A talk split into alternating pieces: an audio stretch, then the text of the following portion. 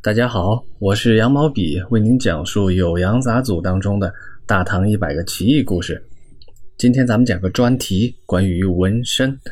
纹身呢是在当代社会的一个时尚标记，人们在自己的身体上啊刻画些图案啊、文字啊，来彰显个性啊，表达气质，甚至是记录一些私人的情绪。如今大家都已经见怪不怪了。但是把这个事儿呢当成是时尚符号，最早从什么时候开始呢？答案正是唐朝，在《酉阳杂俎》当中呢有一个篇章叫“情”，左边一个黑，右边一个金，啊，这个篇章啊就是专门记录纹身故事的。今天呢我就来为大家讲解讲解。哎，先说为什么情就是纹身呢？这个要从中国古代的刑罚说起。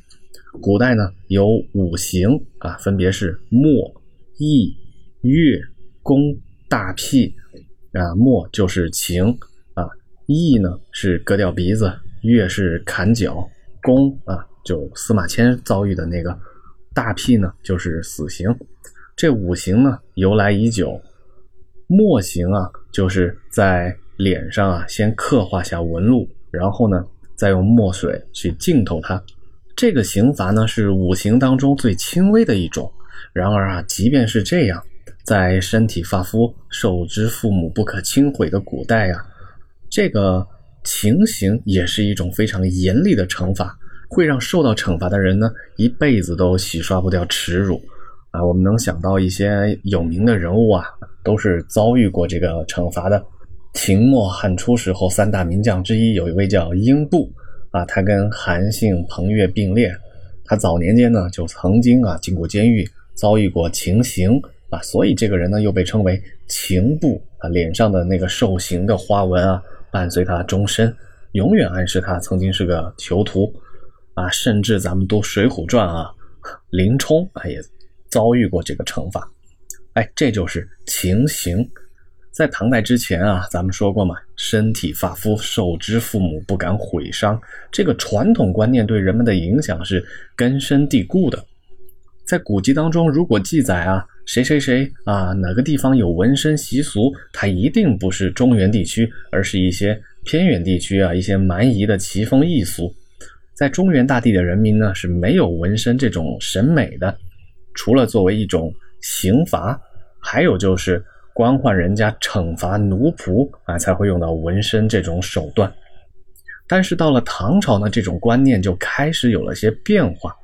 有些人会主动的选择纹身，并且把纹身作为一种时尚。那究竟是哪些人喜欢纹身？关于纹身又有哪些好玩的故事呢？哎，您听我接着往下说啊。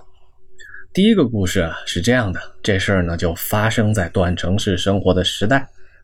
他说呀，长安街市上的地痞流氓大都是剃光头、纹身，皮肤上呢刺满了各种图案。这群人啊，倚仗着军阀的势力啊，行凶打人、拦路抢劫，就从来不干什么好事。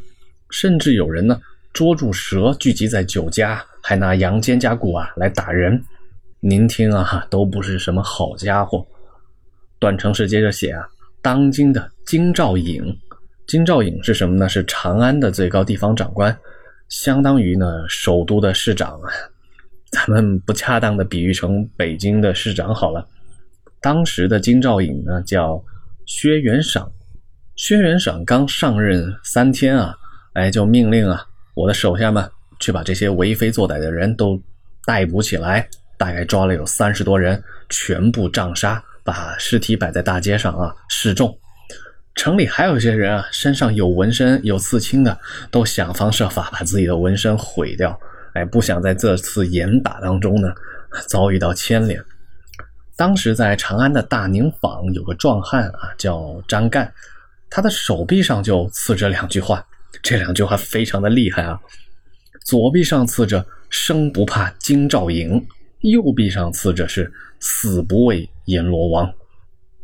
还有一个人啊，叫王立奴，他花了五千块钱请纹身师在他的满腹满背上啊，都刺上了山岭、庭院、池塘、水榭、草木、鸟兽等等图案应有尽有，全部都像用细笔勾勒着色那么好看，这就非常厉害了啊！段成式写的很清楚啊，谁纹身呢？都是些地痞流氓，都是黑社会才纹身，他们一个二个都是威猛无比啊！那结局呢？结局是薛公、薛元赏啊，把他们全部都杖杀了。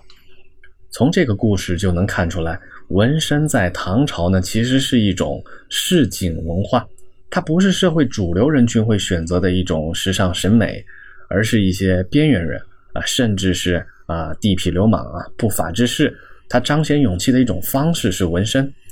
哎，虽然故事里他们没有纹什么左青龙右白虎。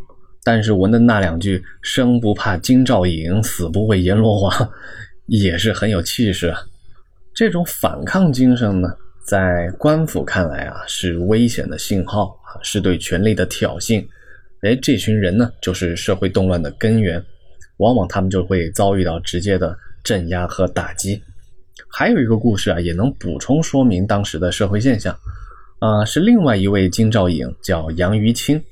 他当金兆尹的时候呢，城里有个人叫三王子，这个人啊，力气大的能掀翻巨石啊，力大无穷。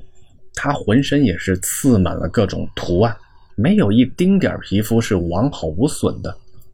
这个人坏事做绝，前前后后啊，犯法当死都有好几回，但是每一回呢，他都躲进了军营，哎，当兵去了，因此逃过一劫。有一天呢，他又犯了事。杨于清啊，马上命令差役把这个人逮捕起来，不经审问，关上门就直接杖杀。杨于清的判语啊，也非常有意思，说的什么呢？刺客四肢，口称王子，不用审问，何该抵罪？什么意思？啊，你四肢都纹身，还名字叫王子，哎，我都不用审问了，你一定不是什么好东西，赶紧啊杀了了事。哎，您看哈，这两个故事加起来，就能对当时的一种市井文化看出些脉络。那唐朝纹身的，是不是都是地痞流氓呢？哎，也不是，纹身呢，还可以是一种追星的行为。唐诗啊，是中国文学史上最伟大的文学形式之一。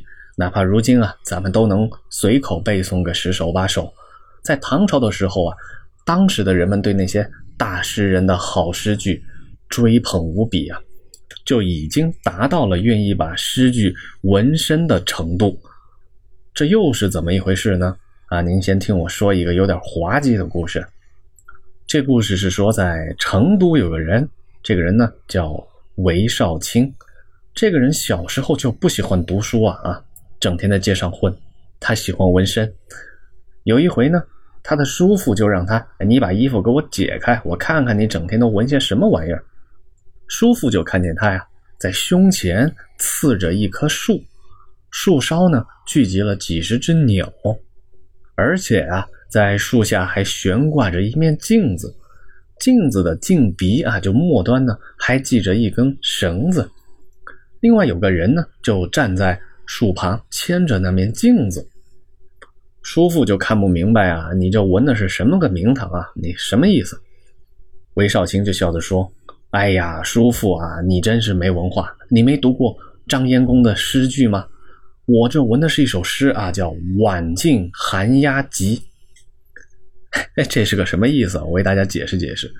张燕公的诗句啊，说的是张说啊，他有一首诗叫《越州晚景》，里边有一个佳句啊，叫“晚景寒鸦集，秋风旅雁归”。这两句啊，写的是非常的好。韦少卿呢，他从来不读书，但是经常听人说，哎，这两句诗写的怎么怎么好。哎，他又喜欢刺青，又喜欢纹身，哈。就忍不住附庸风雅，要把这两句诗呢纹到自己的胸膛上。但是他不读书啊，他听错了，人家说的是“晚景寒鸦集”，他听成了“晚镜寒鸦集”，所以纹了一个啊一个人牵着一面镜子的图案。这他还怪他的叔父不读书，哎，这就闹出了大笑话。这还不是最绝的，最厉害的故事呢。就是我选用了本期的标题，哎，是一个白居易的粉丝。故事说呀，在荆州有一个街族叫葛青，街族呢就是扫大街的。这个人啊，生性刚强啊，不怕痛，不怕针刺。从他的颈部往下呀，浑身都是刺满了白居易的诗歌。这件事儿呢，是段成式亲历的。哎，他亲眼见过这个人，他就写呀，段成式呢曾经和荆州本地的一个人叫陈志，哎，他们两个人呢就见到了这位葛青，把葛青叫到跟前来，哎，细细查看。他们让葛青啊，哎，你把衣服脱下来啊，把诗都给我们显摆显摆呗。这个葛青啊，就是浑身都是诗，面对着段成式和陈志啊，反手往自己的背上去指，他指到的位置都能背诵出来。他指到了一个人端着酒杯面对菊花丛的那个图案，哎，就说这一句是不是此花偏爱菊？他又指到了一棵树，树上挂着彩带啊，彩带的花纹特别精致。他又对大家说啊，这是白居易的“黄甲斜岭寒有夜”，总共啊刺了三十多首诗啊，那叫是体无完肤。这个人呢就被段成式的朋友陈志称为“白舍人行诗图”，什么意思啊？就是行走的白居易诗歌地图啊，诗歌图画。好了，今天的纹身故事专题就讲到这里。朋友们，咱们下集再见。我是羊毛笔，拜拜。